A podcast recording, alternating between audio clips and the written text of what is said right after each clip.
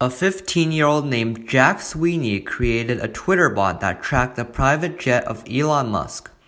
The bot uses the plane's transponders, which is a public record that includes the aircraft's altitude, latitude, longitude, and heading.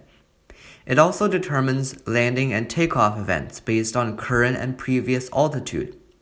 He also created a Discord bot that sends Elon's jet info to servers using Discord webhooks. But that's not the crazy part.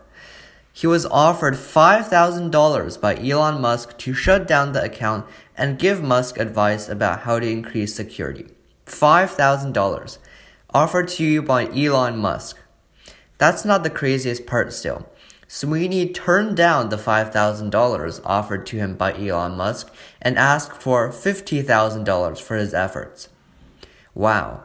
I think that this program is pretty cool, and it's actually pretty simple but elegantly written.